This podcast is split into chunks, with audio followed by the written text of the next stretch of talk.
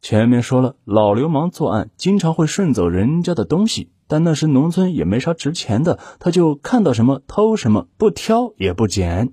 有一次做完案，竟然把受害人家里一袋七十斤的大米给偷走了。之前警方已认定此人没有使用交通工具，一直步行作案。那他扛七十斤大米能走多远呢？通过分析。警方以受害人家为中心画了一个方圆三公里的圈，认为案犯扛着这么一袋米，顶多也就步行这么远。而被列为嫌疑人的老流氓，他的家离案发现场有十几公里，正常人能扛七十斤大米走这么远吗？警方认为不可能，于是不再把真正的老流氓作为重点嫌疑人。可警方不知道的是，老流氓他根本不是个正常人，否则就没有后面的几百起案件了。老流氓的与众不同还体现在敢反复在同一地点、同一人那里作案。有一次呢，一名受害人被老流氓强奸，警方接到报案后前去调查取证，并预测他下一次会去哪里。不料警察刚走，他第二天又去了，侵犯的还是这名女性。警察再来，认为他有可能会像现在这样去袭击以前的受害人，就布置警力，加强对其他受害人的保护。结果，警察在调取其他受害人的地址时，又接到报案，还是同一名受害人，老流氓第三次强奸了他。干警们是既窝火又愧疚。几次三番的看到同一名受害人被侵犯，显得警察太无能了，不是？不久之后，又发生了一起特别的案件：某村妇女主任被老流氓袭击，好在他反应快，死死的顶住卧室门，没让老流氓得逞。老流氓是心有不甘，临走时威胁他说还会再来。考虑到此人的猖狂劲儿。警方认为他真的会来，决定设个套，找一名相貌清秀、体型差不多的女干警冒充妇女主任，钓老流氓上钩。两天后，他果然来了。此时呢，村庄里悄无声息，漆黑一片，妇女主任家也熄了灯。女干警持枪在屋子里等候，行动小组组长常占奎等人埋伏在村内的各个角落。正在等得不耐烦，常占奎突然发现村外土坡后冒出一个黑影，缓缓地向村里走来。只见他走到村外一个草垛前，稍作停留，四下里看了看，未发现异常，便跳出草垛，脚步轻快地向妇女主任家走去。眼看着只差一两分钟就要收网了，干警们是摩拳擦掌，兴奋不已。可就在这时，意外发生了。黑影停下来不走了，愣愣地看着妇女主任家，好像在考虑什么。常占奎紧张了起来，直觉告诉他，肯定是出了问题。说时迟，那时快，黑影忽然转身向村口飞奔。常占奎不及细想，立刻发出行动信号。各埋伏点的干警迅速打开手电，呼喊着向黑影追去。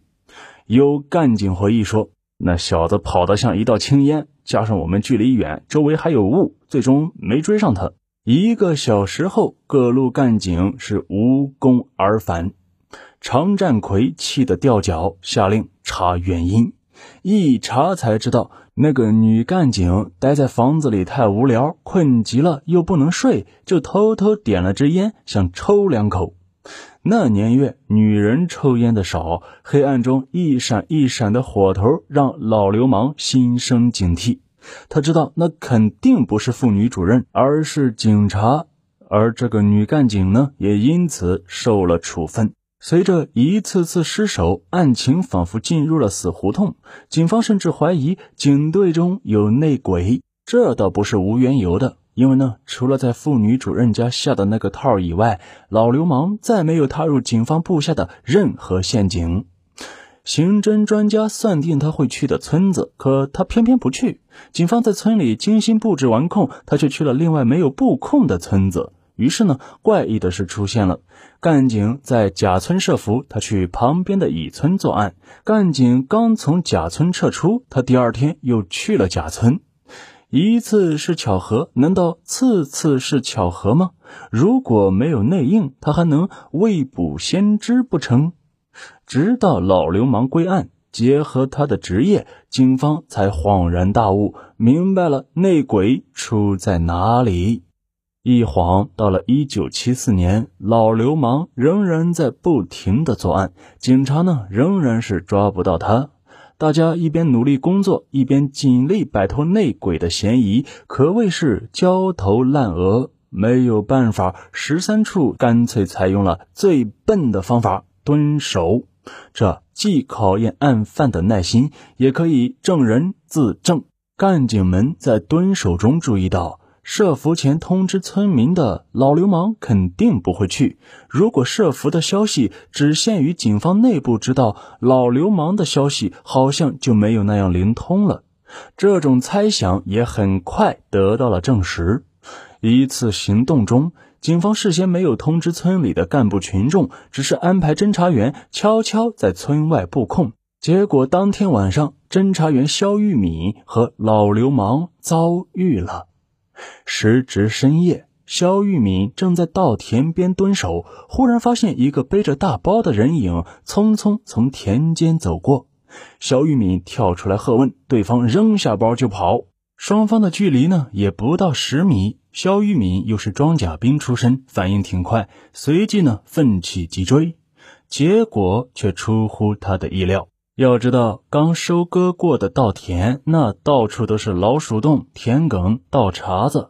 肖玉敏在部队里百米跑步十一秒，可在这里硬是跑不起来。而对方呢，他脚下就像踩了风火轮一般，健步如飞。眼看着追不上，肖玉敏刚想拔枪射击，不料一脚踩进一个老鼠洞，脚踝当场就脱臼了，射击也失去了准头。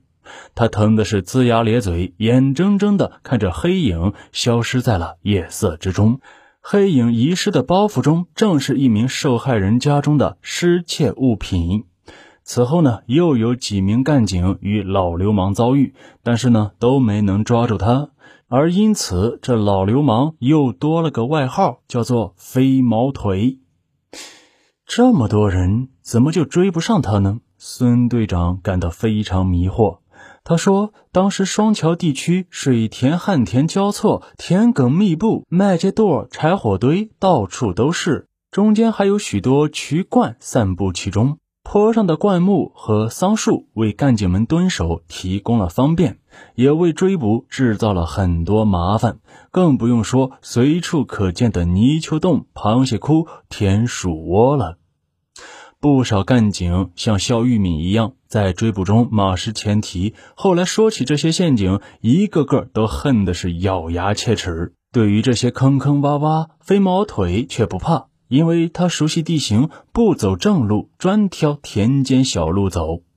干警走大道追，那肯定追不上；跟着他跑小路，那东倒西歪，趔趔趄趄，一抬头，飞毛腿就不见了。好不容易看到个影子，扑上去，却发现是个柴火垛。有干警说，其实呢，飞毛腿在那种情况下也没那么快，只是他太熟悉地形了，跑起来才会那么顺当。那有人要问，为啥不用警犬呢？警犬追击犯人肯定得力，但是在七十年代，中国的警犬业远不像现在这么发达。文革期间，公安机关的警犬队几乎全被解散，直到一九七二年和一九七三年，警犬业才逐渐恢复了一点元气。那几次抓不到飞毛腿，十三处呢也请求调警犬前来助战。更多剧情，咱们下集接着说。